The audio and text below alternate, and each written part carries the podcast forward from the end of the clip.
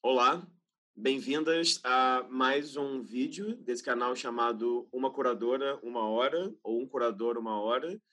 Caso esse seja o primeiro vídeo que você esteja assistindo aqui nesse canal, trata de uma série de conversas com curadoras e curadores de todo o Brasil, de diferentes regiões do país, diferentes gerações também, e mais do que isso, diferentes, diferentes interesses é, no campo da curadoria em artes visuais.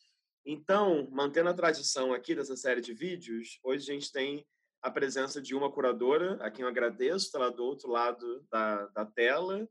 É, enfim, queria agradecer a presença dela aqui e queria pedir para ela se apresentar para a gente, por favor.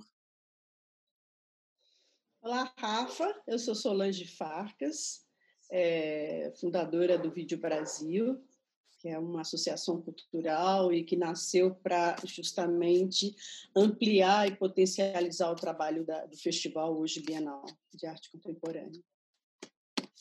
Ótimo, muito bem. Obrigado, Solange, pela, pelo tempo, pela presença, é, estar aqui falando comigo e com quem for assistir esse vídeo depois.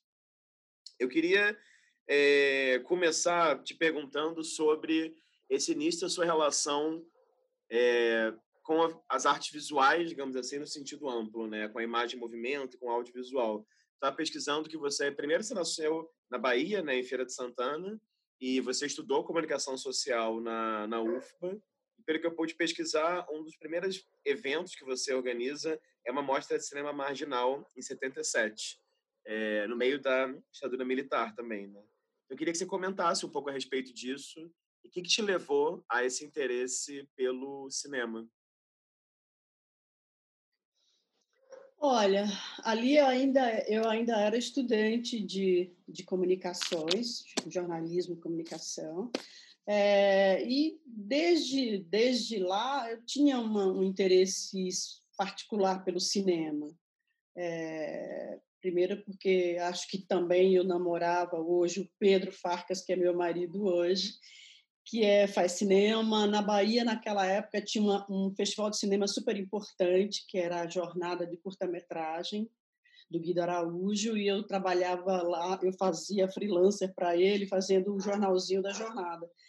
E aí fui me envolvendo, e aí resolvi fazer meu trabalho de, de, de final de curso, um trabalho sobre o cinema, mas sobre o cinema é, sobre o cinema underground, que era o que me interessava mais. Tá? Aliás, acho que começou ali o meu interesse por imagem e movimento, mas um pouco fora da curva, não o cinema mais convencional, mais tradicional.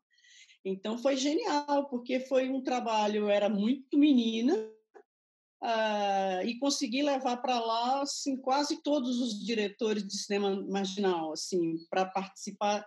Acabou sendo um encontro maravilhoso, foi, foi uma semana no Instituto Goethe da Bahia, que era um lugar um pouco uma, um, um, lugar de resistência na Bahia, porque a gente está falando de uma época dura do governo brasileiro, aliás, parecido com o que está acontecendo hoje, é, e, e eles deram total apoio para a realização do projeto. Então, a gente fez uma semana de encontros com todos esses do Júlio Bressani ao Neville de Almeida, a, o Rogério Sganzella, o, o, enfim, todo mundo, todo mundo que a gente sabia que produzia naquele momento tá, ou produziram filmes que se encaixava nesse perfil e foi lindo. E aí eu depois disso eu entendi que era talvez o meu lugar, sim, é, como um futuro de foco, de pesquisa.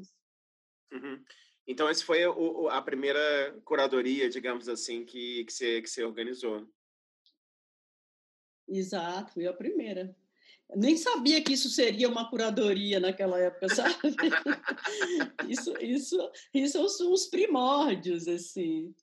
Muito, muito Não, engraçado ótimo. lembrar disso. E aí, Solange, pelo que eu pesquisei aqui, você me corrija se eu falar qualquer coisa errada, em 78 você muda para São Paulo, né? E aí, em 83, acontece já a primeira edição do Vídeo Brasil no MIS. Eu queria te perguntar como que foi esse processo de mudança de São Paulo, assim, para São Paulo, né, para você, é, enfim, tendo você sido criada na Bahia, estudando em, em Salvador, que como é que foi esse essa primeira relação com essa outra cidade que é São Paulo e como é que você construiu é, essa primeira edição do, do Vídeo Brasil, né? Como é que foi esse processo de, de produção, de organização e como é que ela nasceu?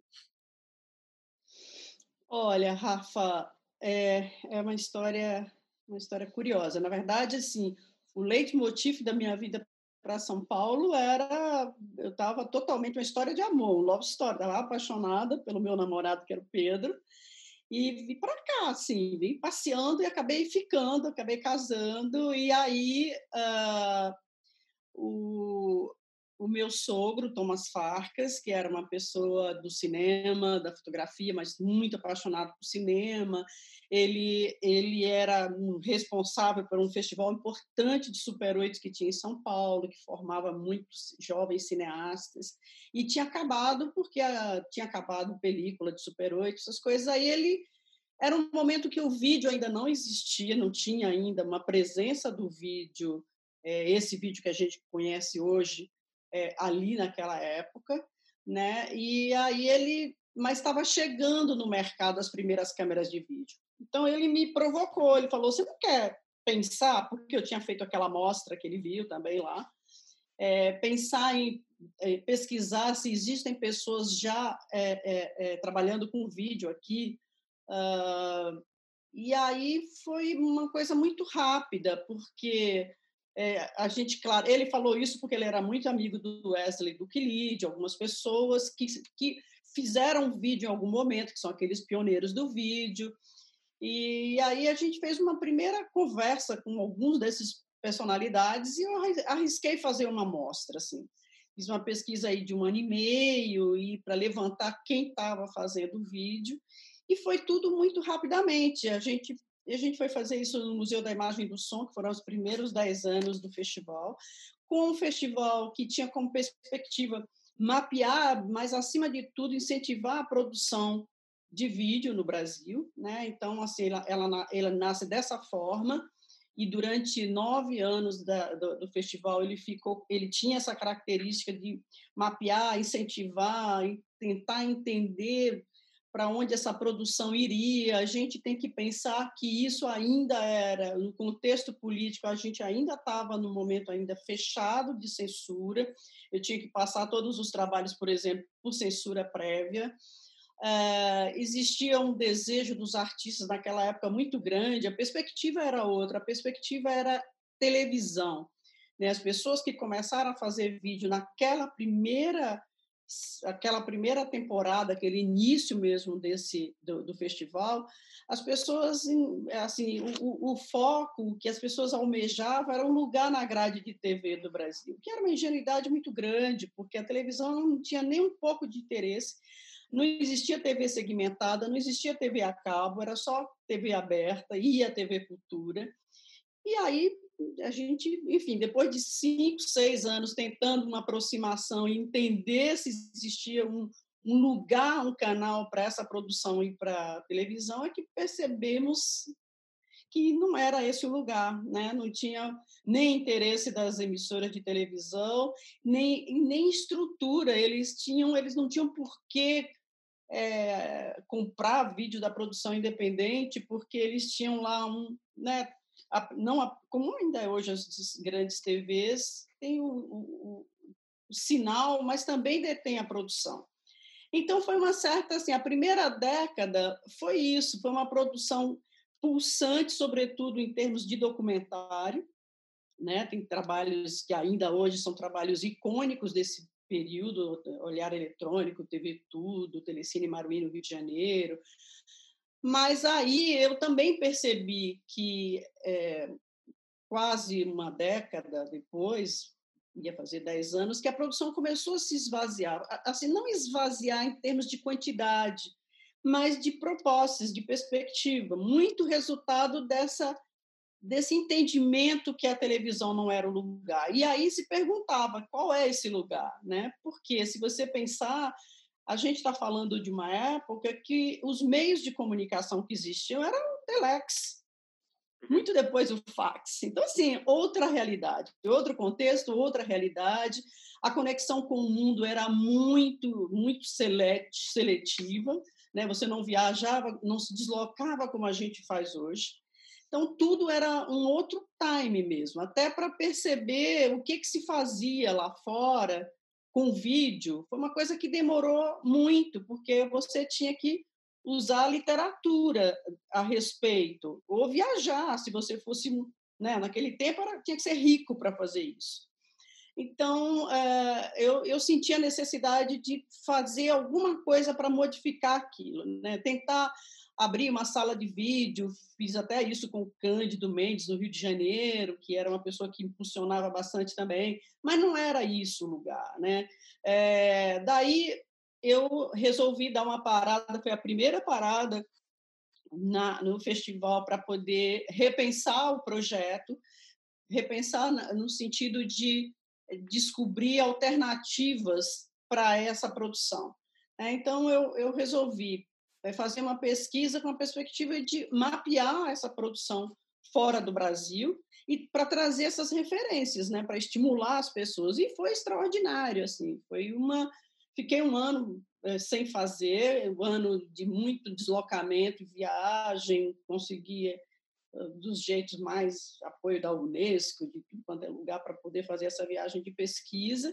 E aí foi incrível, porque aí eu percebi que existia sim já uma produção importante de vídeo, bem diferente do que se praticava aqui, mais parecido talvez com a experiência dos pioneiros lá atrás, aqui no Brasil.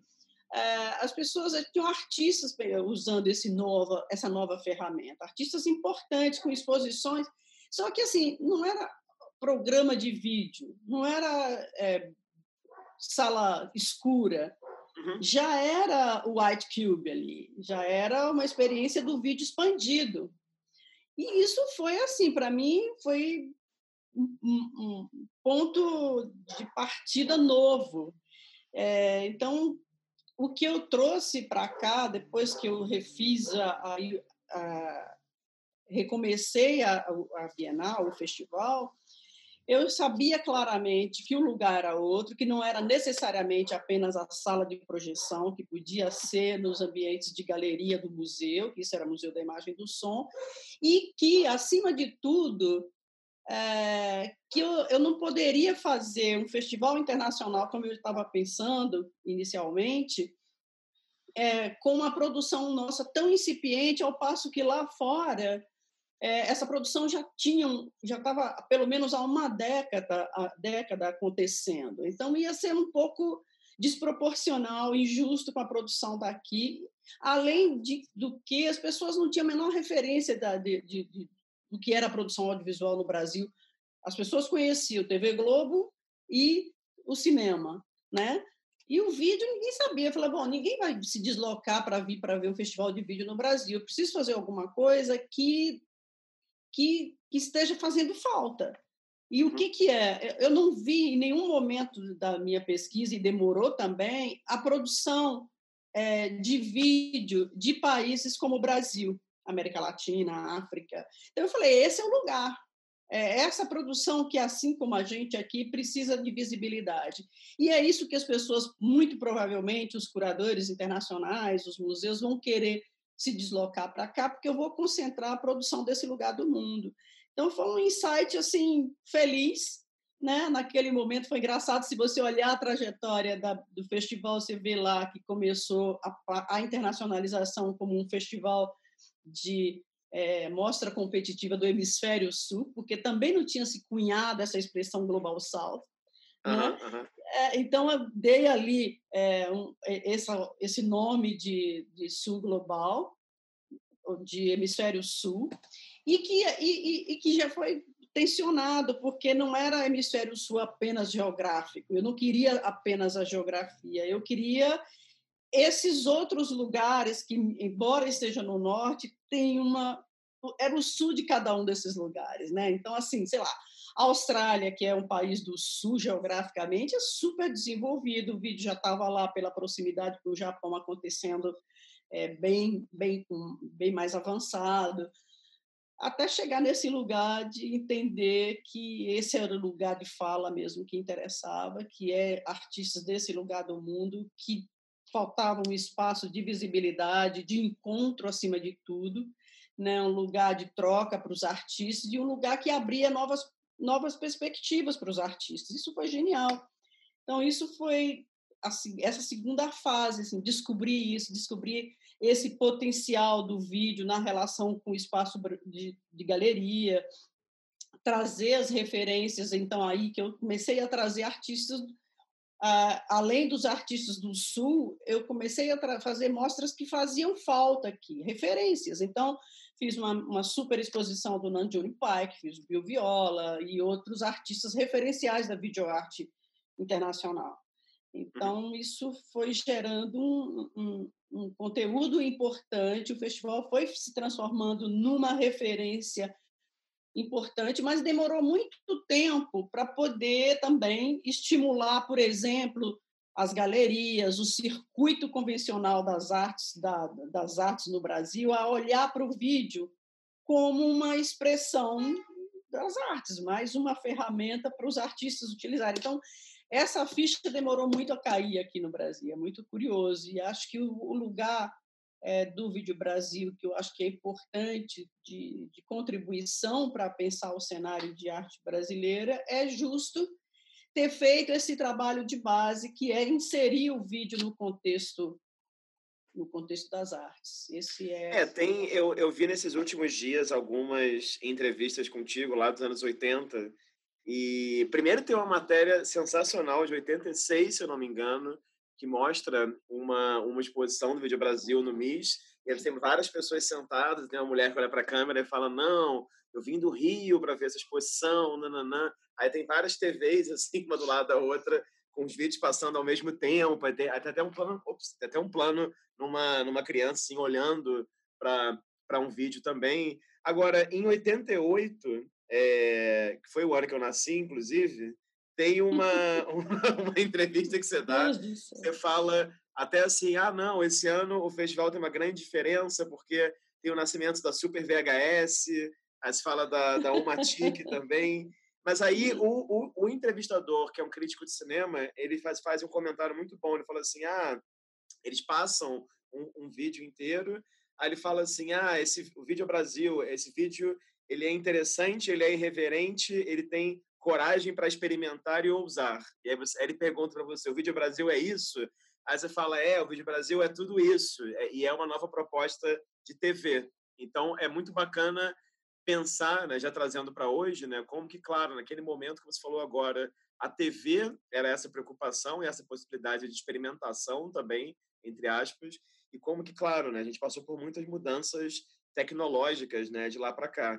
E tem uma coisa que eu olho para a trajetória do Vídeo Brasil, e, eu olho também porque eu tive muita experiência nisso, comecei a fazer curadoria daí, que tem algo que remete muito também a um formato semelhante aos festivais de cinema, né? Assim, tem a mostra competitiva, tem o open call, até uma outra entrevista uhum. te perguntam e falam sobre isso. Ah, todo ano tem uma polêmica sobre quem entra no Vídeo Brasil, quem não entra no Vídeo Brasil, quem é premiado, quem não é premiado, enfim, só comentando alguns pontos que eu tinha anotado aqui que acho que estão um pouco nessa sua, nessa sua fala. Agora, eu queria te perguntar sobre um aspecto que você falou agora, é, rapidamente, que eu acho muito importante, e eu tenho a impressão que isso é uma tradição que vem muito dessa relação sua com uma certa ideia de festival de cinema, de vídeo também, que é o trazer as pessoas, né? Porque eu sinto que muitas vezes, nesse universo hiperprofissional da arte contemporânea, digamos, sei lá, nos últimos 10, 20 anos, é, muitas vezes não se faz questão de trazer os artistas, né? até mesmo bienais. Né? A pessoa manda o trabalho, a galeria produz, a gente que trabalha com curadoria sabe que, por vezes, tem artistas que sequer respondem, né? a gente fala direto com a galeria. Né? O artista parece ter uma figura meio esfíngica, né? você nunca fala com a pessoa. E, de repente, Vídeo Brasil, não. A, a, última edição, claro, quando a gente colaborou até, isso foi uma coisa que eu senti muito, porque todos os artistas estavam aqui. Eu queria te perguntar assim, qual que é a importância disso, né, dessa presença física e dessa troca entre as pessoas? E queria também te perguntar, dentro disso, como é que você foi se percebendo como uma curadora que talvez era vista inicialmente como uma curadora de vídeo e de repente vai migrando e vai se enxergando e sendo enxergada como uma curadora de artes visuais, né? Ou de arte contemporânea, né? Uhum. Olha, Rafa, é, tem várias questões aí. Assim. Primeiro é que isso diz respeito, são 36 anos. Né? Então, se você olhar essa história, assim, é um timeline, você, aliás, dá para fazer timelines de várias naturezas, né? Dá para fazer arqueologia da mídia, como você mesmo falou, VHS, Super VHS, o ATIC, e daí é, isso já não era mais uma questão, não, não, não era um, não, não servia para identificar os trabalhos, porque fazia pouca diferença o suporte, mas existiu vários momentos. Existiu um momento que era um lugar de afirmação do vídeo, do vídeo como linguagem, é, de qual lugar, do, sabe, discutindo a própria, a própria é, especificidade do suporte. É, mas aí, bom, o tempo vai passando, as coisas vão, né, vão você tem que dialogar com o contemporâneo, com o que está acontecendo nesse momento. Então, o Vídeo Brasil atravessou vários momentos. Esse momento do vídeo lá atrás, é, do vídeo se colocar como uma linguagem importante, e depois da internacionalização, olhar para esse lugar do mundo que a gente está inserido, que é esse sul global. Agora, a questão da participação dos artistas, para mim, isso sempre foi fundamental, desde a primeira edição que eu tornei o Festival Internacional. É, porque eu considero a Bienal, sempre considerei, mais que uma exposição. Exposição é um resultado ali de um trabalho que é continuado. Para mim, o Vídeo Brasil é uma plataforma, nasceu assim, sempre foi assim, espero que continue assim. Uma plataforma de encontro, uma plataforma de encontro é, de, entre artistas, encontro entre essas personalidades, personagens do Sul global que fazem parte, que compõem esse cenário de arte, curadores, é, intelectuais, os artistas, mas os artistas acima de tudo. Então, assim, quando o festival acontece ali, que abre a exposição aquela primeira semana, é, ali é uma celebração de, uma, de um trabalho que vem sendo feito, uma relação com os artistas de dois anos. Então, trazer eles, para mim, tem uma, faz uma diferença muito grande. Para mim, não, eu não consigo imaginar fazer uma exposição, no caso da Bienal, é, sem a presença dos artistas. Eu acho que é, é um trabalho, assim, é, tudo bem, eu já fiz várias exposições é, que nem todos os artistas vieram e tudo, mas a Bienal tem essa perspectiva. Então, assim, abrir, por exemplo, num determinado momento, a Associação Cultural Vídeo Brasil, nasceu muito dessa perspectiva, porque acabando um, um festival ou uma bienal, é, é, entre esse trabalho até acontecer a outra, muita coisa acontece. Né? Muita coisa importante acontece de pesquisa, de continuidade do trabalho para chegar na edição final da próxima edição. Então, assim, por isso que eu abri a associação, por isso que a gente tem é, investiu bastante numa, em publicações também. Então, a gente essa, os cadernos Vídeo Brasil, tudo isso está interligado. Programas de residência artística, a videoteca, a biblioteca, os programas públicos. Por isso abrimos o galpão para poder ter um espaço é, entre bienais que de certa forma é, fosse um ensaio para o que seria a Bienal, de certa forma, tinha um pouco essa perspectiva. Então, assim, eu entendo e considero esse trabalho um trabalho, assim, é um ponto de encontro fundamental. É um lugar que o artista pode encontrar o curador ou o programador e ele pode mostrar o trabalho e ele pode ali muitas coisas aconteceram ao longo desses 36 anos na vida de vários artistas, que foi resultado e desdobramento desses encontros. Isso é sabido. Então, isso, isso faz diferença, sobretudo nessa produção é, que a gente, nesse lugar do mundo que a gente se insere, né? Tão carente de lugares como esse, de plataformas únicas para mostrar o trabalho desses artistas. Então, tem aí um trabalho que eu acho que continua sendo relevante, um lugar onde você possa, é, mesmo que seja 15 dias e acaba os artistas ficando mais que uma semana, porque vem montar o trabalho e tudo, mas são relações que se estabelecem entre artistas, entre artistas e o Vídeo Brasil, extraordinárias, que tem uma história bonita, um repertório bonito, e, enfim, vários resultados, desdobramento desses encontros. E, e, e essa, e, e, esse tornar-se curadora de arte contemporânea e não mais de vídeos? Foi alguma foi uma questão para você em algum momento? Como é que você Olha, também foi um processo meio que natural, né? Quando o vídeo deixou de ser é, que ele não precisava mais ter um lugar específico para ele, nem fazia mais sentido quando o vídeo começou a dialogar com outras linguagens, especialmente quando ele entra, né, para o cubo branco e, e o mundo já mais conectado é, e outros artistas de outras linguagens trabalhando com vídeo. Aí não fazia mais sentido fazer um festival específico para o vídeo, que seria um desserviço para o próprio vídeo, seria um lugar de deixar um pouco marginalizado, né? deixar dentro de uma bolha.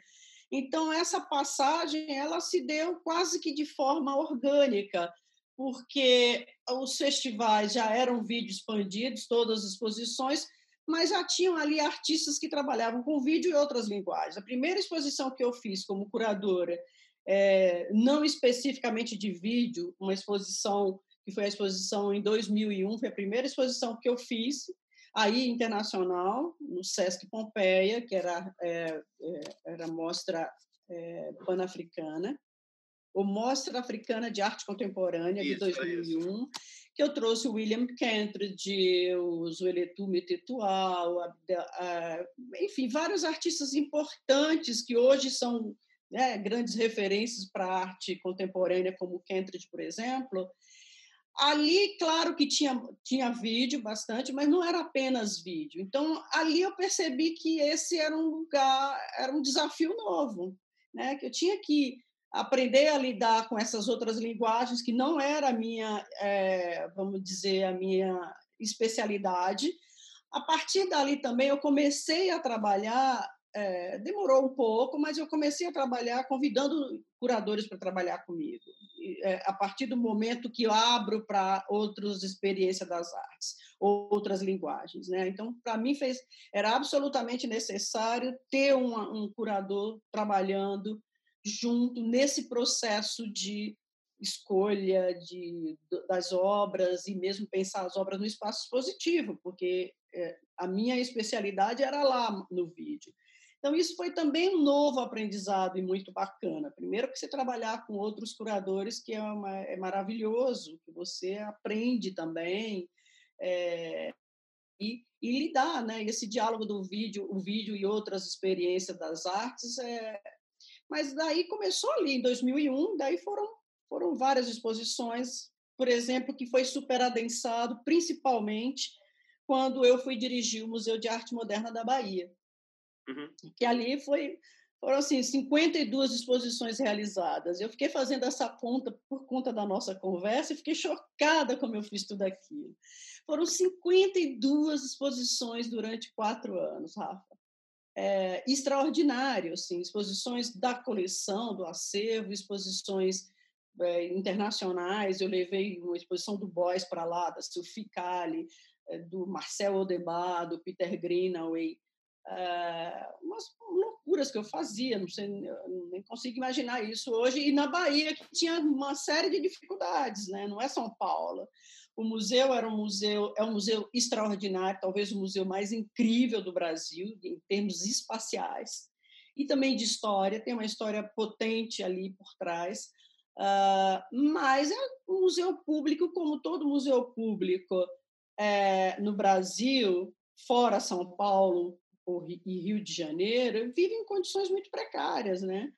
Porque as verbas são limitadas, mas eu tive eu tive lá no momento de de ouro, vamos assim dizer, lá no Museu de Arte Moderna da Bahia, primeiro porque era um governo novo de esquerda, era o PT ali, o secretário de Cultura era um cara incrível, Márcio Meirelles, um super diretor de teatro que é, foi ser secretário de Cultura e ele que me convidou, e ele estava de fato a fim de produzir, de mudar o cenário, de dar uma revigorada, de colocar a Bahia no cenário nacional novamente em discussão, porque né, ficou um pouco defasado.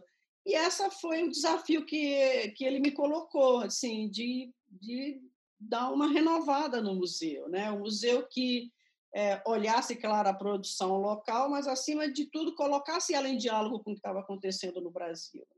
é, fazer a Bahia fazer parte de um circuito das artes. E eu acho que isso aconteceu ali, porque eu criei programas de residências, eu criei, é, reestruturei o museu inteiro, criando núcleos que não existiam, era uma, era uma, era uma direção muito vertical de um diretor e o resto. Ali eu criei departamentos importantes, criei um programa educativo e de inclusão social lindo, Criei dois programas de audiovisual, claro que eu tinha que deixar a minha marca, um, um programa de videoarte e um programa de cinema de autor, que lá também tinha um cinema.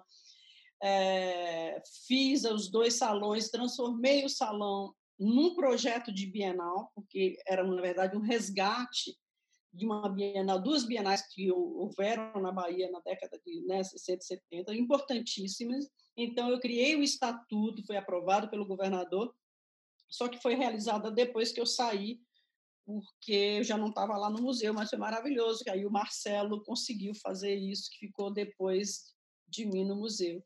Então, assim, essa experiência no MAN foi é, exaustiva, claro, mas ela foi uma escola extraordinária, porque aí eu tive que lidar é, com acervo de arte moderna, de arte contemporânea, tive que criar um núcleo importante para me auxiliar ali. Então, isso foi um aprendizado muito grande, inclusive para a Bienal, essa experiência lá da Bahia. Então, é isso. É uma coisa de acompanhar um pouco os tempos que você está ali. Agora, já que você deu esse exemplo dessas exposições internacionais, eu queria, enfim, você, nesse processo entre o Vídeo Brasil e o, e o Manda Bahia, você fez, por exemplo, exposições do Bill Viola, do Nanjun Pike, da Sophie Calle, do Boys, do Isaac Julian, do Olafur Eliasson, enfim, dentre outros nomes. Queria só que você comentasse assim, quais, quais dessas experiências te, te marcaram mais nesse sentido, porque a gente sabe que é muito raro, né? Assim, não é comum a gente ter essa oportunidade de fazer exposições desse porte no Brasil, especialmente de nomes, né, assim, tão grandes internacionalmente como, por exemplo, a Sophie Calle e o Olafur. E eu, por exemplo, quando fui, numa das primeiras vezes que fui ao Vídeo Brasil, nunca me esqueci de ver a exposição do Olafur, de estar naquela sala cheia de fumaça, enfim, aquela experiência esquisitíssima, né, assim, traumática até, talvez. Então, eu queria te perguntar, assim, quais desses projetos de né, porte grande, digamos assim, internacionais, que te marcou de alguma forma, né? Olha, foram ai, difícil, mas acho que todas elas, todos esses projetos, eles foram tiveram relevâncias em lugares específicos. Uh, primeiro, para te falar de porque, é, como que eu consegui fazer projetos, exposições com nomes tão, né, nomes tão grandes como esses que você mencionou. É, primeiro, porque eu tive o privilégio de trabalhar com uma instituição muito especial do Brasil, que é o SESC. É, o SESC São Paulo, trabalhar com uma instituição que me deu carta branca, que acreditou nos projetos e entendia a importância de trazer essas referências para cá, né? Então isso e, e diz muito respeito a essa parceria com o SESC, né? Trazer esses nomes e, e, agora, claro, teve projetos que não era dentro. Eu sempre, eu fiz durante muito tempo entre uma Bienal e outra uma grande exposição. Foi esse período aí que eu fiz o Boys, fiz a Soficale, trouxe o, o, fiz uma exposição incrível, mas aí já no contexto do festival do, do Peter Greenaway, que veio para cá, fez uma performance linda na Avenida Paulista, me enlouqueceu um pouco, mas tudo bem. Uh... é, tem tudo, né? Mas, assim, talvez uma exposição que é, até hoje eu tenho uma, memória, é, não apenas uma memória afetiva importante, mas foi uma, uma, uma referência para mim importante até para entender que esse era o lugar que eu queria estar em termos de pesquisa, foi a exposição a Mostra Pan-Africana de Arte Contemporânea que eu fiz para o MAN da Bahia antes de ser diretora do MAN. Foi uma pesquisa linda, né? E aí que, me, eu, que eu precisei me deslocar para a África para fazer essa pesquisa, identificar esses artistas, foi maravilhoso, assim. E foi uma exposição pensada, aí era uma curadoria apenas minha, pensada para o espaço do, do MAN, do casarão, que tem um legado ali, uma história importante né, dessa África, dessas questões de, de afroatlânticas. E então era quase um site específico que eu trabalhei com artistas brasileiros e artistas estrangeiros, todos ou africanos ou de origem africana, dialogando com essa questão da identidade africana, que foi lindo, assim, foi um processo, um projeto que demorou mais de dois anos para ser posto em prática, assim, depois de várias pesquisas, vários deslocamentos, e aí que eu conheci a África de um jeito é, sem retorno, que eu, eu diria, né? Essa produção de arte contemporânea africana. Foi fazendo essa pesquisa ali que começou um pouco isso, de, de, visitar os principais bienais e mostras africanas, fazer estúdio visit, e isso mudou muito para mim, assim, a África era um lugar central da minha pesquisa, por isso que eu fiz várias exposições que tinham um pouco como centro essa produção de arte africana. Não apenas em termos de exposição, mas também das publicações, da participação minha em eventos e bienais, por exemplo, como a Bienal de Dakar. Então, eh, essa foi uma exposição para mim, é um meio, um marco dessa minha meu interesse por arte africana, arte contemporânea africana. Então, ela, ela eu tenho memórias boas e foi uma exposição linda, boa de fazer, um desafio posto para vários artistas, por exemplo, eu, eu convidei o Eustáquio Neves, um fotógrafo extraordinário que a gente tem aqui no Brasil, e coloquei para ele um desafio que era trabalhar com vídeo, trabalhar usando a linguagem do vídeo, e a resposta dele foi extraordinária. Foi uma das instalações mais lindas que a gente já fez, usando também as fotografias dele lá no MAN. Então, assim, tem histórias legais, assim, trabalhei com o Mariozinho Cravo, fiz ele fazer também uma, uma, ali uma grande instalação imersiva no casarão principal, no Salão do Man. Então foram assim relações demoradas com os artistas de diálogo, porque as obras eram uma boa parte delas comissionadas. É, fizemos um encontro maravilhoso como programas públicos dessa exposição, trazendo pessoas referências importantes de um pensamento de arte contemporânea africana, como Salah Hassan, Acoio. É, então, isso foi aumentando esse repertório é, e, claro, meu interesse por África e um desafio de ter uma participação cada vez maior de artista africano na Bienal. Uhum. Então, é, a história foi, foi acontecendo dessa forma.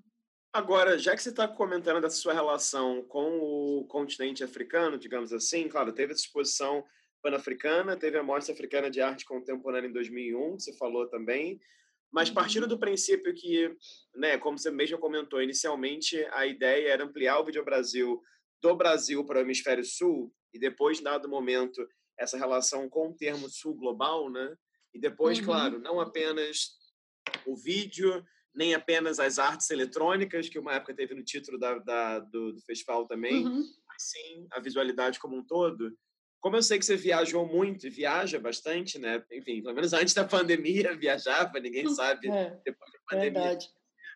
Queria te perguntar, Solange, uma, uma curiosidade que acho que é bacana para quem vê isso depois, quem escutar também, é que, que cenas, que ecossistemas, digamos assim, das artes visuais é, do sul global, você crê que são é, mais distantes e mais próximas da brasileira, entendeu? Assim, que, por exemplo, quando a gente começa a viajar mais, a gente entra em contato com realidades muito diversas e adversas, né? Mas eu adoraria que você uhum. comentasse um pouco assim dessas viagens ou de pesquisa ou de júri, que contexto você olhou e pensou, nossa, como que isso pode ser sul global também, né? Porque estoava uhum. muito. Ou você pensava, nossa, mas isso é muito semelhante ao Brasil, entendeu? Assim, quais... Uhum. Olha, ah, deixa eu pensar. Assim, tem uma outra, uma, um outro, uma outra pesquisa que eu tenho feito que me interessa tanto quanto a produção africana, que é a, a produção do Oriente Médio, a produção do mundo ali do, né, do Líbano, dos Emirados. Essa é uma pesquisa que eu tenho feito e descobri coisas extraordinárias, assim, a, a, é, artistas incríveis, uma cena é, principalmente o Líbano, que, sei lá, eu trabalho uh, já 20 anos indo com artistas e curadores é, libaneses. É, é, talvez foi a maior surpresa é, tenha sido justamente nesse contato com essa produção e com essa cena de arte contemporânea libanesa, que é extraordinária, tem muito a ver com a gente. Você chega lá, você sente, bom, eu faço parte desse lugar, não sei nem por que exatamente, tem uma atmosfera, tem um interesse. Claro que tem uma situação muito particular, é um país que vive em guerra, então tem uma outra realidade que não é a nossa, exatamente, mas existe um modo de operar das relações da, na cena de arte contemporânea que te, que te é familiar. Eu, eu nunca parei para pensar exatamente o que, por quê, mas existe essa existe ali uma empatia muito grande, tanto que, uh, bom, se você olhar toda essa, essa trajetória do Vídeo Brasil nos últimos anos, quando ele já abriu para outras linguagens, você vê a participação de artistas libaneses importantes que cresceram e surgiram a partir de, da experiência do Vídeo Brasil. O Akram Zatari, o, o Ali de por exemplo, todos eles vieram, fizeram uma exposição, eu fiz uma exposição grande, acho que na 14ª edição do Vídeo Brasil, uma exposição deles como mostra informativa, como a gente chamava, que não era mostra competitiva, que eu trouxe assim todos os nomes importantes da, do Líbano. E a produção aqui e, e, e foi incrível porque as pessoas é, também tiveram o feedback que eu tive do público era muito isso, de puxa, é uma produção que te parece tão familiar, apesar de ser um país em guerra, um país que vive outros problemas tão dramáticos, é, mas eu acho que a produção do Oriente Médio é uma produção que é, que eu, eu, eu, tenho esse, essa sensação, assim, sabe? Que é um lugar que tem tudo a ver com a gente, não, de, não o oposto. Por exemplo, eu tenho ido bastante para os Emirados, sobretudo para a Sharjah, onde eu faço parte de algumas é, situações, júris, ou já fiz curadoria, fui curadora convidada da Bienal de Sharjah há muitos anos atrás. É, mas existe ali, tem, tem alguns aspectos que te aproxima muito, apesar da distância, apesar de religiões diferentes, cultura diferente, mas é, no, no cenário das artes é, é, um lugar que eu me sinto muito mais é, em casa, com uma empatia muito maior do que a Europa, por exemplo muito mais, não tem comparação. E agora eu, eu consigo até entender e pensar um pouco por que, que isso acontece. Existe uma perspectiva, e não é à toa que é pelo fato de sermos todos esse sul global, de uma coisa mais cooperativa entre é, desse cenário, das pessoas quererem dialogar com outros lugares do sul também. Tem, entendeu, uma pesquisa mais expandida para esses lugares, tem uma consciência do lugar político histórico que a gente ocupa. Então tem muito tem muita familiaridade assim, tem uma um, um, uma cooperação muito grande também, né? Tem bom, fora que tem um cenário absurdo, tem artistas extraordinários eh, e coisas acontecendo bem diferente do que acontece aqui no Brasil em termos de arte contemporânea. Eles têm muito recurso, claro. É, mas são lugares que eu descobri e que tem, claro, uma aproximação e uma cooperação muito grande, que é Oriente Médio e África. A África tem mais uma coisa afetiva também, né? A África é um lugar que sempre me interessou, tem a ver com, culturalmente com a gente, né? com o Brasil, com a Bahia, com as minhas origens. Então, é um lugar que eu fui naturalmente pensar em pesquisar, de me aproximar, de tentar entender um pouco essas, essas questões todas, né? essas similaridades ou não. É, então, é, essas viagens de pesquisa elas são muito ricas e que você acaba vendo ela muito espelhada nas exposições que eu faço ou nas publicações que a gente faz. Uhum. É, e daí, já que você comentou um pouco sobre a sua relação com Charja, né? E também, claro, como eu sei que você trabalhou na, na Bienal de Dakar em 2016, você trabalhou como júri também em Bamako, né, no Mali. Uhum. Queria que você comentasse um pouco também, lembrando de novo, né, seu começo lá, né, com Video Brasil, ou seja, pensando o Brasil especificamente, como que é pouco a pouco também você ser enxergada internacionalmente, ou muitas vezes no olhar do norte, né, assim, por curadores europeus ou por curadores do, dos Estados Unidos, com uma espécie de porta-voz no sul global, né? Como é que está essa virada identitária também, né? Porque eu tenho a impressão e, e sempre que ouço pessoas falarem de você é, e quando você fala também dos seus projetos, as pessoas te associam não exatamente a uma ideia apenas né, de arte brasileira ou de arte latino-americana, mas sim de uma ideia ampla, gigante, monumental, que é o sul global. Então, como é que você sente quanto a isso?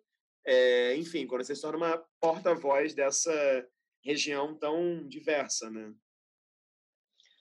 Olha, uh, isso é resultado desse trabalho, né, Rafael? Não é uma coisa que aconteceu de repente, né? E sempre que eu que eu, que eu bom, primeiro eu eu, eu trabalhei muito para poder ter, ter ser identificada como isso, né?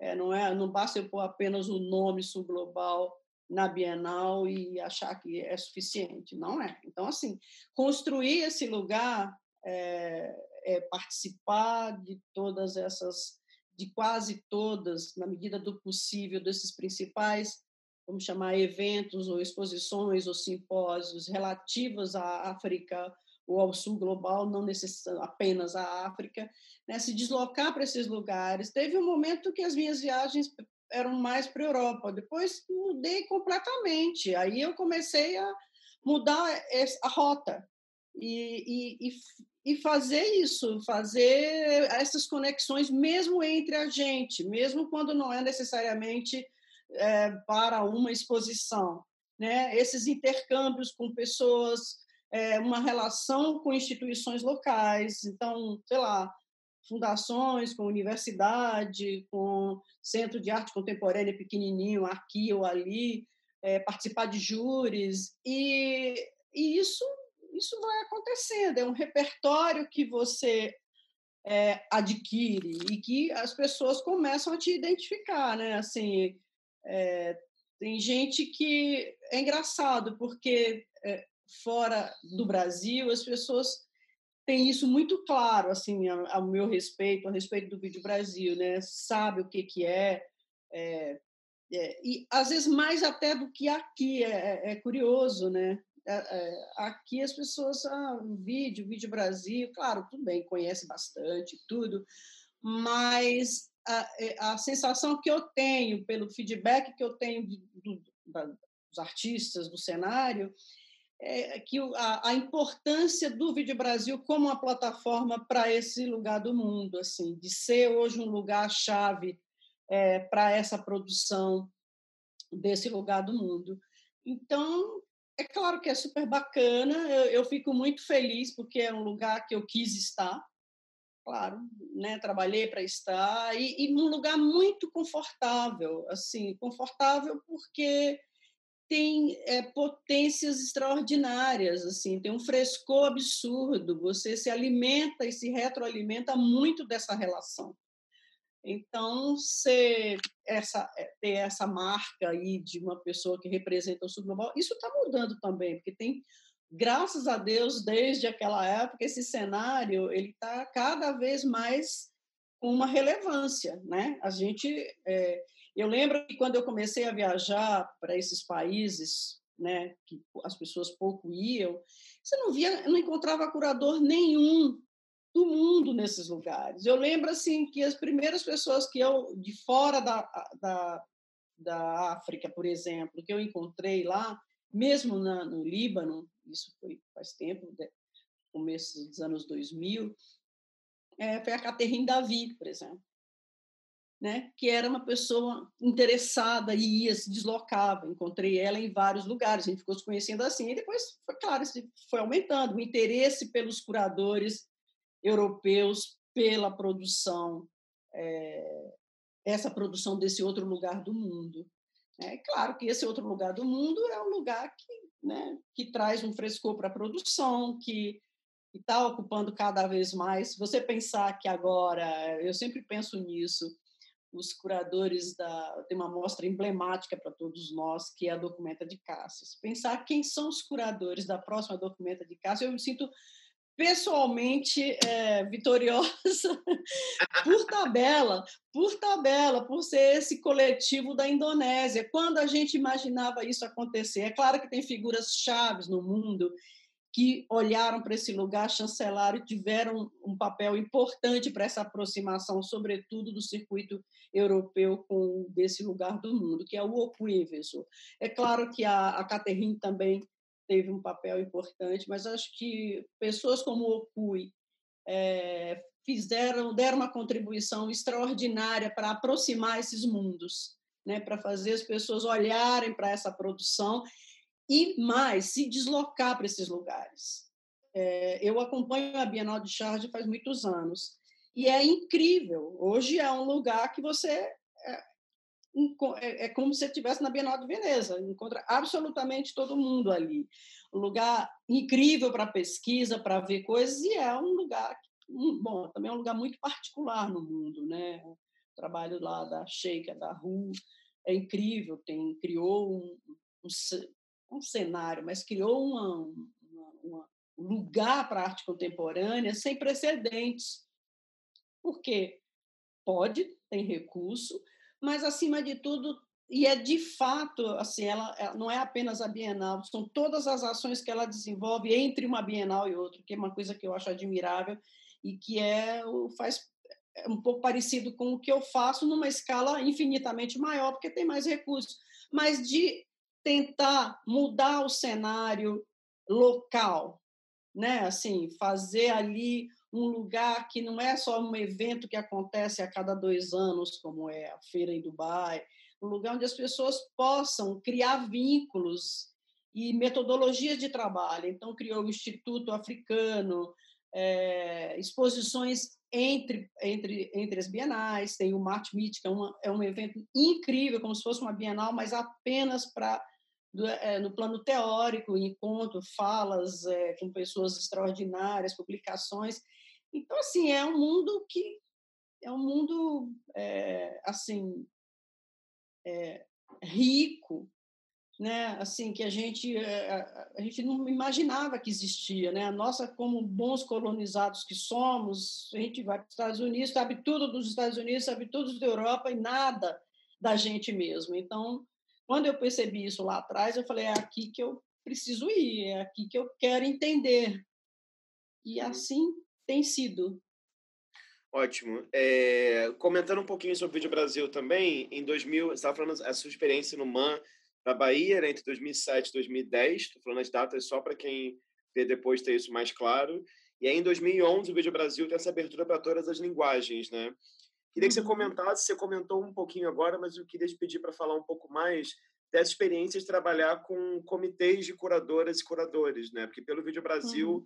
passaram pessoas, enfim, que foram depois construindo, é, claro, suas próprias carreiras e percursos, né? Vou citar uhum. alguns nomes que eu lembro agora, esquecerei nomes com certeza, mas, por exemplo, a Júlia Rebouças, que eu entrevistei recentemente, o Bernardo José de Souza, a Beatriz Lemos, na última edição, a Luísa Duarte, o Gabriel Bogossian. Então, isso é uma coisa que eu acho que é bacana na medida que é o Diego de Matos trabalhando no Vídeo Brasil também, né? O João é Laia também. É, João Laia, sim, em português. Então, acho que é bacana pensar essa esse lugar de encontros, troca de experiência e também um lugar de, enfim, de crescimento, vai, de, sei lá, odeio essa palavra, de amadurecimento profissional, enfim, de ganho de experiência para vários curadores, né? Então, como que é para você, assim, trabalhar em equipe? É, e queria que você comentasse um pouquinho também sobre os cadernos Vídeo Brasil, que são super uhum. importantes. Por exemplo, uhum. Marisa Mocarzel, que eu entrevistei recentemente, publicou um texto sobre a, a, cena de arte em Belém nos cadernos. Uhum. Então, sei que é uma série de uhum. publicações que são referência no Brasil também. Ah, olha, é, bom, primeiro, sobre trabalhar com um grupo de curadores, esse, como eu falei anteriormente, é, desde que é, eu abri a, a Bienal para outras linguagens, eu senti essa necessidade. E aí trabalhar com, com com curadores jovens. Para mim isso era, era um ponto importante, assim, né? Sobretudo porque, bom, eu, eu tenho um pouco essa característica. Minha equipe sempre foi de gente muito jovem. O único velho aqui sou eu. O resto todo mundo é é jovem, primeiro porque são interessadíssimos, pessoas que de fato é, faz uma diferença trabalhar, traz suas pesquisas, é, é, tem um gás, assim, um ganho, não é um trabalho burocrático, é um trabalho de deslocamento, de várias reuniões, vários encontros, várias discussões, e isso, eu acho que o resultado disso é, é excelente para as bienais. Né? Se a gente tem exposições e programas tão contundentes, diz muito respeito a esse exercício com esses curadores. É, eu não consigo imaginar mais fazer a Bienal sem essa estrutura, de estar sempre e sempre trocando, né? A cada edição um grupo novo. Agora eu quero trazer também curadores de outros lugares do mundo, desses, desses lugares que a gente opera, para essa contribuição ser mais intensa e com resultados mais abrangentes também, né? Pessoas que conhecem a produção e traz essa produção para cá, né, das suas re regiões. Esse mapeamento é super importante. Você precisa de outros curadores para te ajudar nesse mapeamento. Eu já nem sou tão jovem assim para poder fazer todas essas viagens somente eu. Então, isso é importante trabalhar com esses curadores. É, então, isso diz respeito muito a essa, a essa troca, de fato, né, que você consegue ter com esses curadores. E sempre é um exercício maravilhoso e, para mim, um aprendizado, sempre, sempre.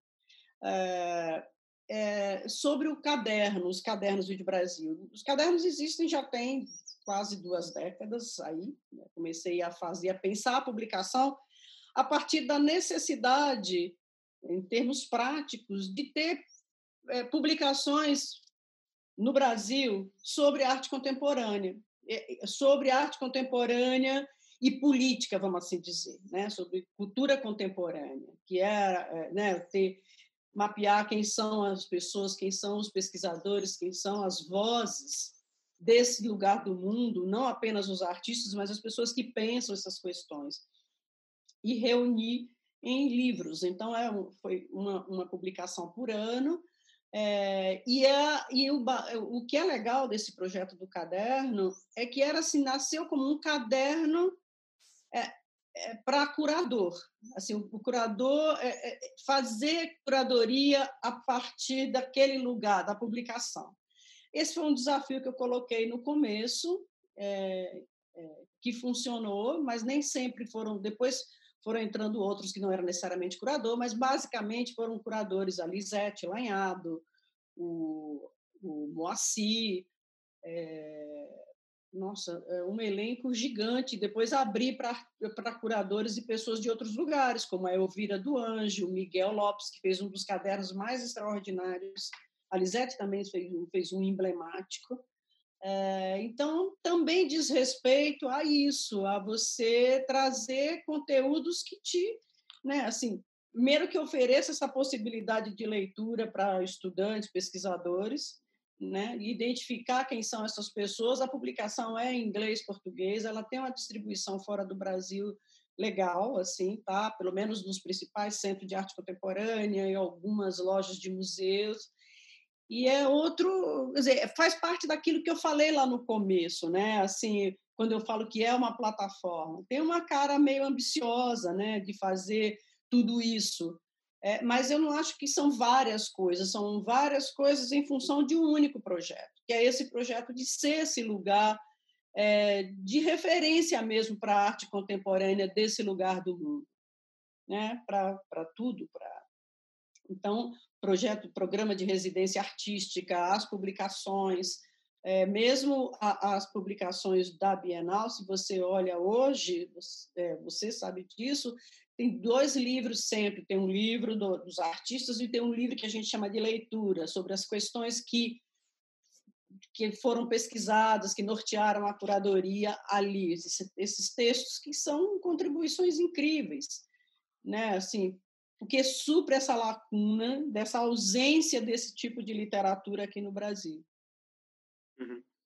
É... Solange, caminhando aqui para o fim da nossa entrevista, queria só te fazer duas perguntas antes de a gente partir para as imagens que você trouxe. Uma delas é porque você tem a participação num evento que não necessariamente diz respeito às artes visuais, você teve participação, né?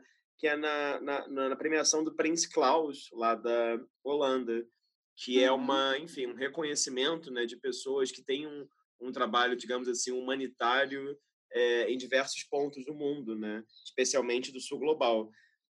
E claro, é um prêmio que tem um caráter, né, assim, internacional e tem um caráter também real, digamos assim, né, porque é um prêmio que tem a ver diretamente com a família real da, da Holanda. Então, eu queria que você comentasse um pouco, assim, da experiência de ter feito parte do, da comissão do, do Prince Klaus, que é uma comissão também muito restrita, né, são poucas pessoas que, que participam. E, enfim, o que, que você aprendeu dessa, dessa experiência também, que é tão peculiar, né? Ah, legal você perguntar. Olha, é, o Prince Klaus, essa fundação holandesa, ela, ela teve um papel muito importante é, para o Vídeo Brasil. Assim, ela subsidiou é, muito essa pesquisa, porque existia essa, existe essa afinidade. O foco deles é sul global, do Vídeo Brasil também. Então, eu, eu participei durante, sei lá, acho que a primeira, a segunda edição do, da, do, desse prêmio do, do Prince Claus, eu já, eu, eu já fui convidada para participar. Né? Participei de dois comitês, um de atividades e outro de premiação. É, e é incrível, porque é um trabalho super sério e é um lugar espetacular para você encontrar as pessoas. Então, assim, quase todas essas pessoas que são referências importantes para um pensamento e a experiência artística no sul global, mesmo que, que são, sejam da diáspora, eu, eu encontrei conheci por conta do Prince Klaus. Não apenas nas viagens, que eles tinham um programa, tem um programa ainda incrível, que é, é esse comitê que eu fazia, eu fiz parte durante 10 anos. É, a gente se desloca, cada ano tem uma reunião num desses países do, desse lugar do mundo. Então, é, com eles, por conta desse programa, eu fui para, sei lá, eu, eu, eu, circulei muito esse lugar do mundo, conhecendo instituições, é, fazendo parte desse trabalho. Então, assim, desde a Tanzânia, Bangladesh, a China, é, o Caribe. Então, isso era precioso, isso foi uma grande contribuição para o Vídeo Brasil.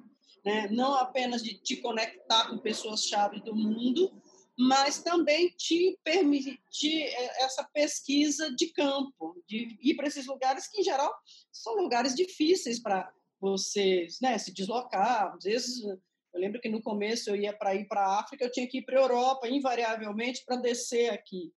Entendeu? Então, o Prince Klaus teve um papel fundamental. Depois eu deixei esse, esse comitê, depois de 10 anos, passei para o de premiação, que também é genial, porque te coloca em contato com uma produção incrível de artistas desse lugar do mundo, não apenas de arte contemporânea, é mais ampla, pra, é um prêmio para a cultura. Então, é, foi um privilégio e acho que talvez eles ajudaram muito a visibilizar esse lugar do Vídeo Brasil. Né? Enfim, me inserindo nesses lugares, em contextos importantes e divertido, né? Você vai uma vez por ano, aí tem a festa de premiação, aí a rainha, você janta com rainha. Aí tem essa parte também que é bem divertida, é bem gostosa. E são pessoas extraordinárias, assim.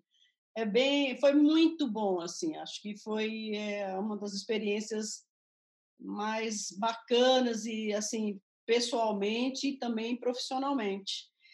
Também, assim, teve, tiveram outras instituições que eu fiquei colaborando muito tempo, né? Tem uma instituição é, na Alemanha, que eu trabalhei quase 10 anos com eles, num prêmio que chama Nanjun Pike Awards. É, eu fiz parte do comitê desde o primeiro, fiquei muito tempo lá no comitê de premiação.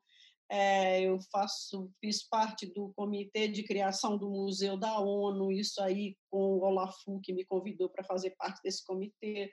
Então, assim, você vai ampliando a, a tua conexão. Por que, que as pessoas conhecem? Muito diz respeito a essa né, a essa rede que com o tempo você acaba é, criando, né? Então tem muito isso. Sim, é, você faz agora parte também da, da Associação Internacional de Bienais, não é isso? Isso, da, do IBA, que é a Associação Internacional de Bienais, que também é outra experiência bacana aí, especificamente no que diz respeito a essa troca entre bienais. Isso é bem bacana, bem rico, tem encontros ótimos, discussões incríveis, também de uma outra associação de residência artística, e aí pronto, são essas, essas estruturas que vai enriquecendo o teu repertório, né? E é importante, vai criando uma rede consistente de parceiros, de, de, que facilita também. Você não, como é que você vai conhecer esse mundo é, é imenso? O Sul global não é pequeno, né? Então é, é, essas conexões, sobretudo com instituições dessa natureza, é que ajuda muito na pesquisa, né? nessa conexão de você estar nesses lugares todos, de é... então é isso. Agora com essa história da pandemia, eu acho que isso é, muda muda tudo, né? Vamos pensar, vamos ver o que, que vai acontecer a partir de agora. É, era exatamente sobre isso que eu queria que você comentasse um pouco, antes de a gente partir para as imagens que você trouxe, é porque, enfim, em 2023, né, o Vídeo Brasil fará 40 anos. É, uhum. E, claro, vendo os vídeos que estão disponíveis no YouTube das primeiras edições, ouvindo você falar sobre Super VHS, o Matic e tudo isso, e pensando que a gente está aqui nessa conexão via Zoom, conversando, né?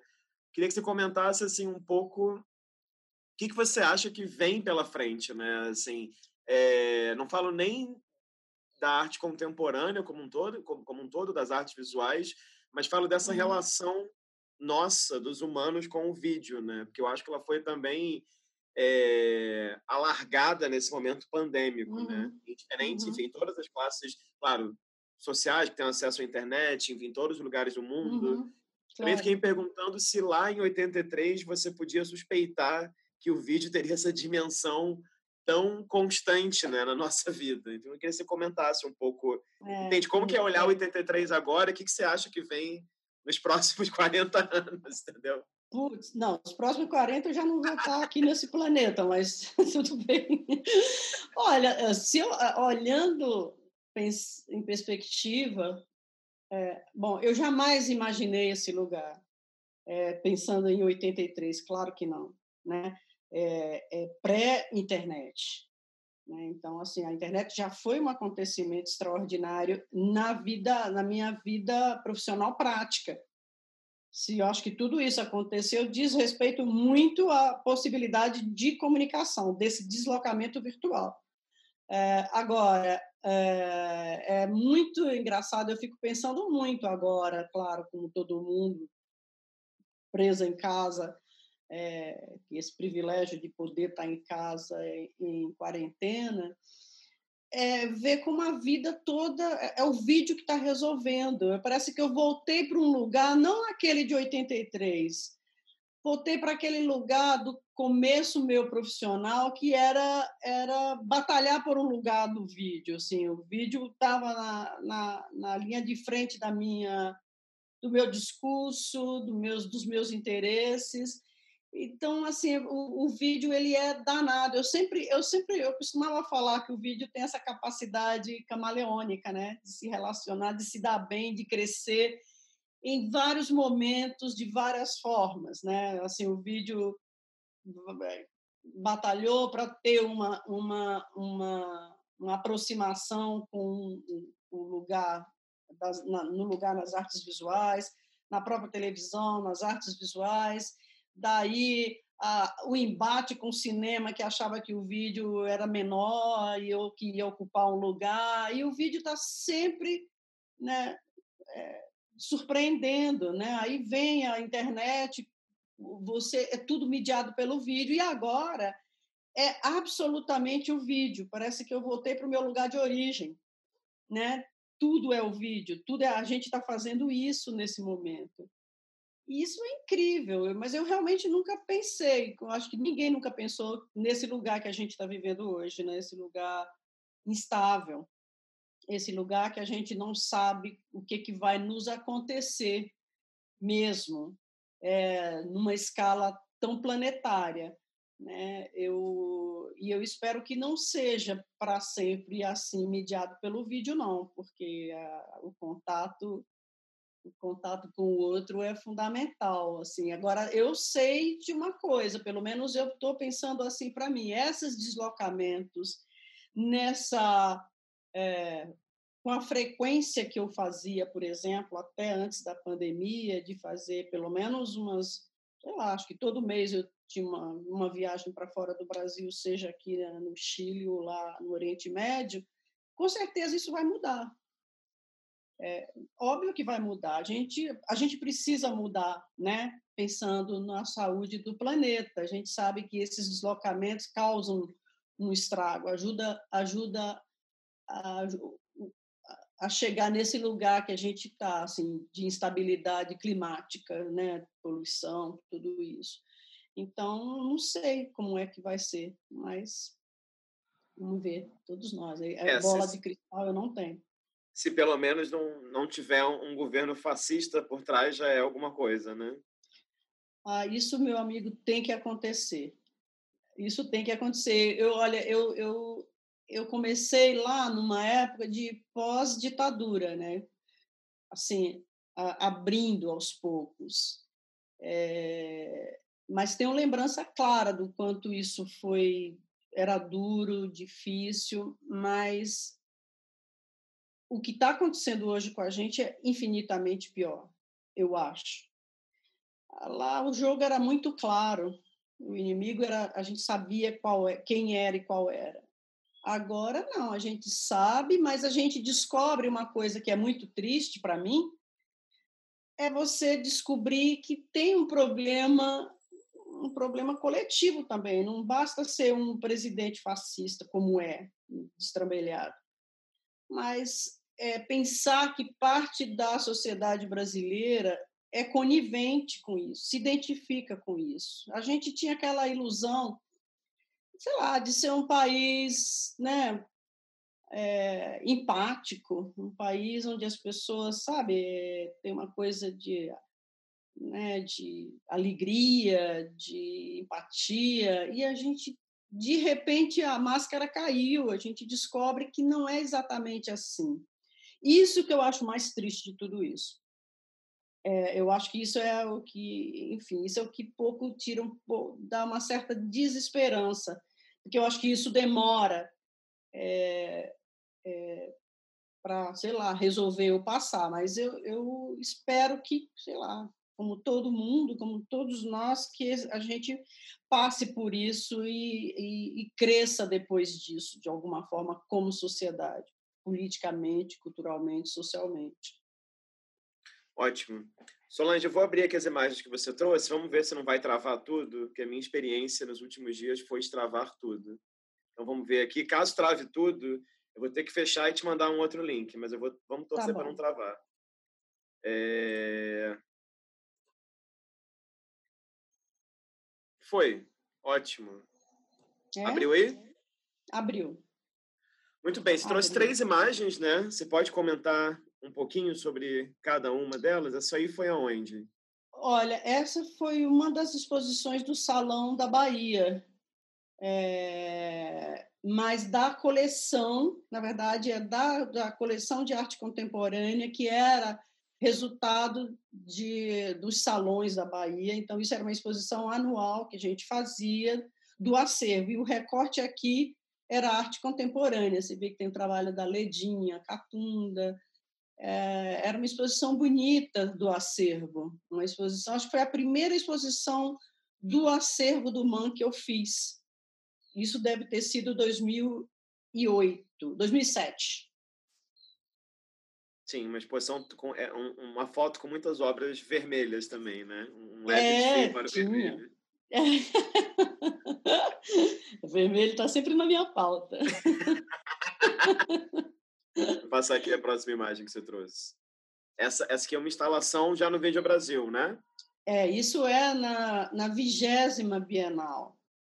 É, há quatro anos atrás, eu trabalho é uma instalação de um artista turco extraordinário que chama Koken Ergun, e é um trabalho que ele faz na, nas é, umas comunidades periféricas turcas religiosas.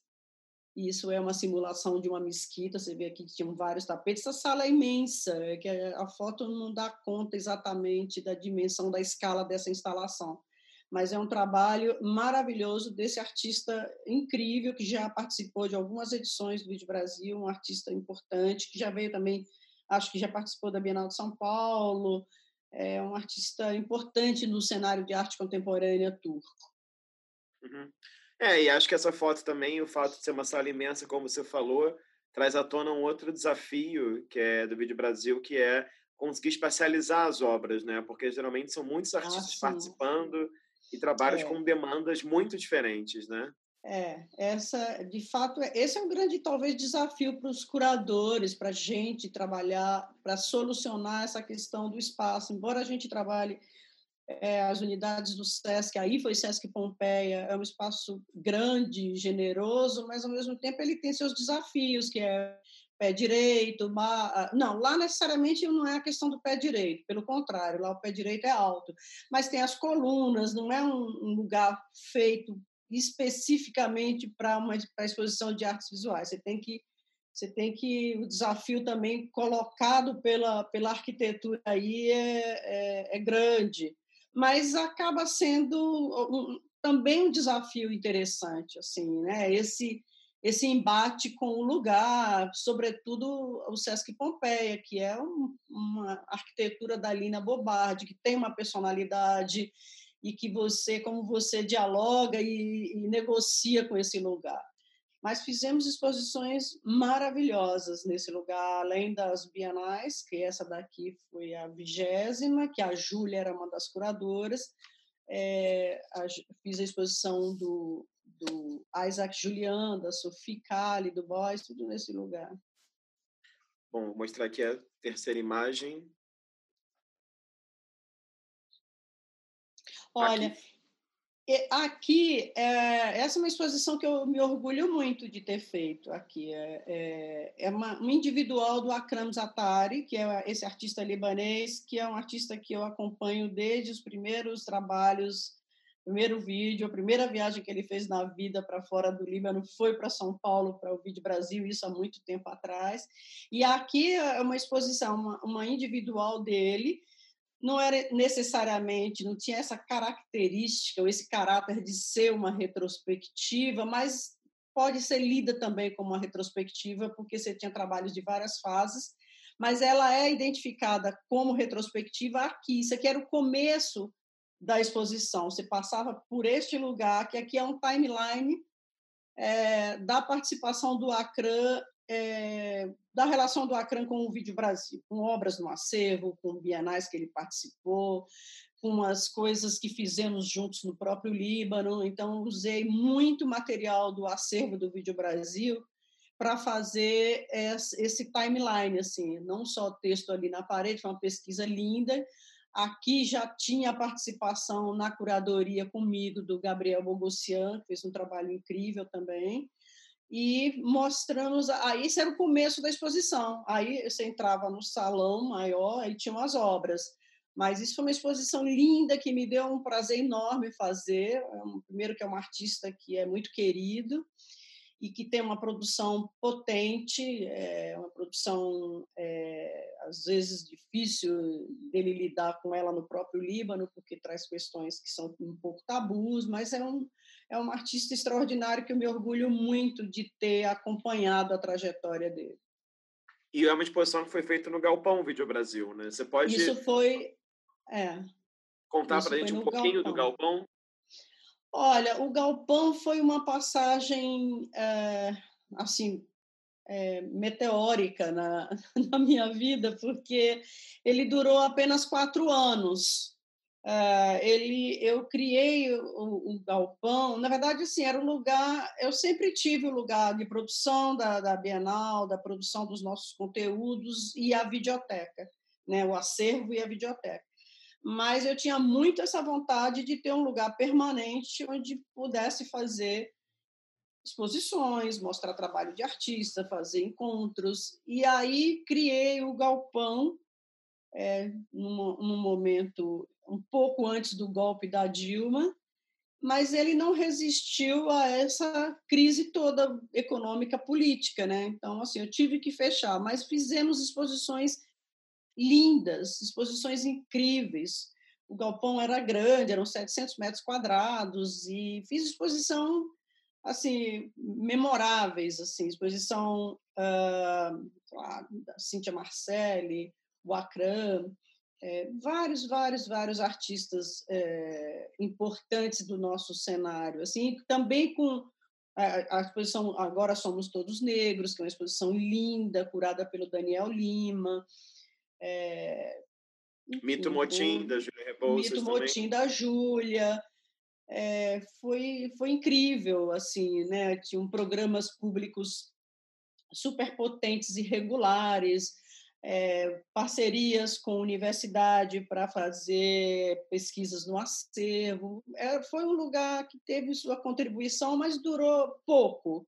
Durou pouco porque eu tive que fechar, porque não, tem, não tinha a menor condição é, condição para continuar mantendo esse lugar, né? Um lugar para você manter um lugar dessa natureza, sendo um lugar que não tem fins comerciais, é, que é difícil, né? Nesse contexto sociopolítico que a gente está, não, não deu muito, não, durou o tempo que deveria, porque foi um investimento num projeto lindo, assim, de de expandir essas discussões e esse projeto que a gente faz num lugar físico, com regularidade, com encontros, mas enfim.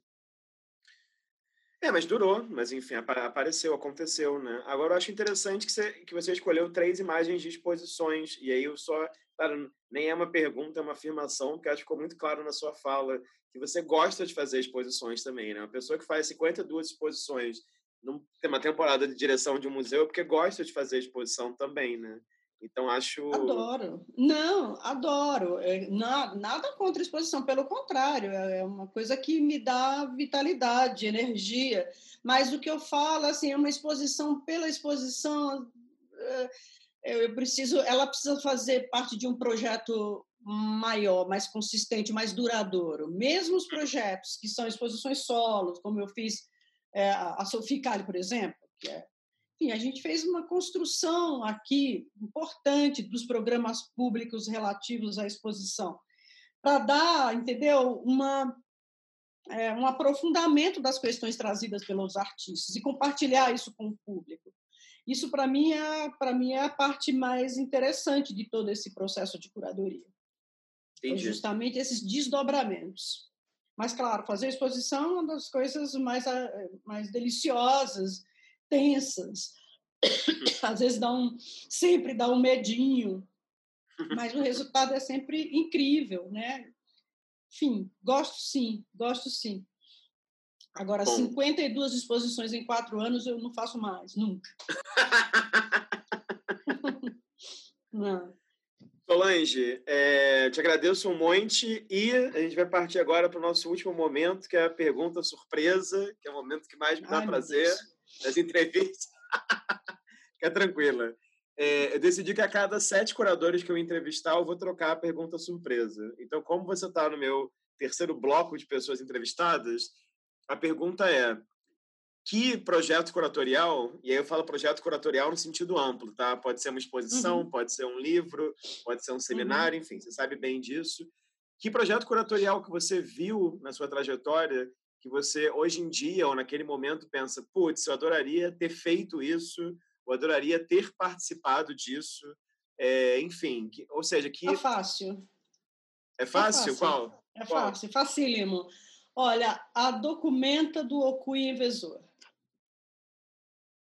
ela, essa exposição.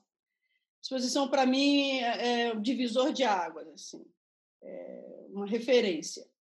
Ela eu queria ter participado de algum processo.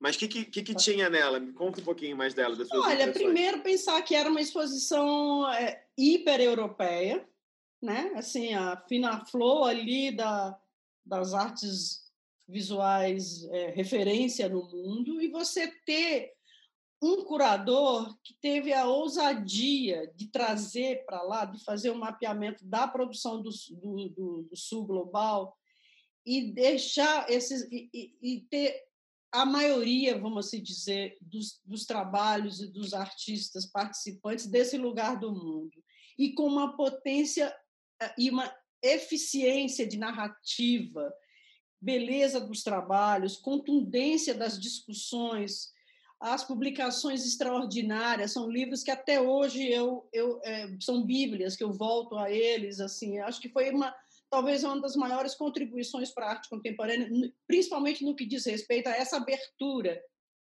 para outro lugar do mundo né? Esse pensamento do pós-colonial foi um cara que contribuiu muito nesse sentido. Para mim foi paradigmática assim. Foi a foi a, a, a curadoria que eu vi que eu falei puxa hum, eu quero ser gente grande um dia para fazer uma coisa assim, com essa força toda. Não, é maravilha.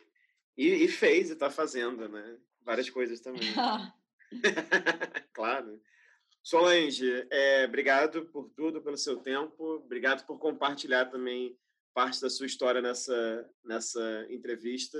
É muito bom te ouvir sempre e acho que, sei lá, é muito admirável a trajetória e acho que não só eu, como pessoas que te escutam também se inspiram muito, porque eu sei que é fruto de muito trabalho e muitos contatos, de correr muito atrás, né? Assim, basta ver suas entrevistas no YouTube lá do começo, dá para ver seu desejo de construir alguma coisa. E a gente sabe muito bem que no Brasil as coisas muitas vezes são muito, não só no Brasil, né, mas no mundo, as coisas muitas vezes se desmancham no ar fácil, são muito efêmeras, né?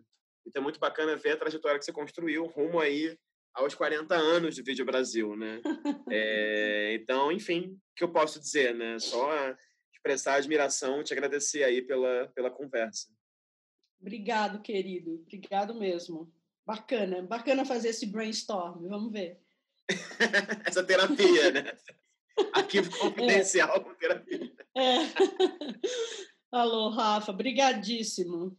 Também gostei. Bom, para quem está assistindo até aqui, agradeço a presença né, virtual, assistindo essa entrevista com a Solange Farcas.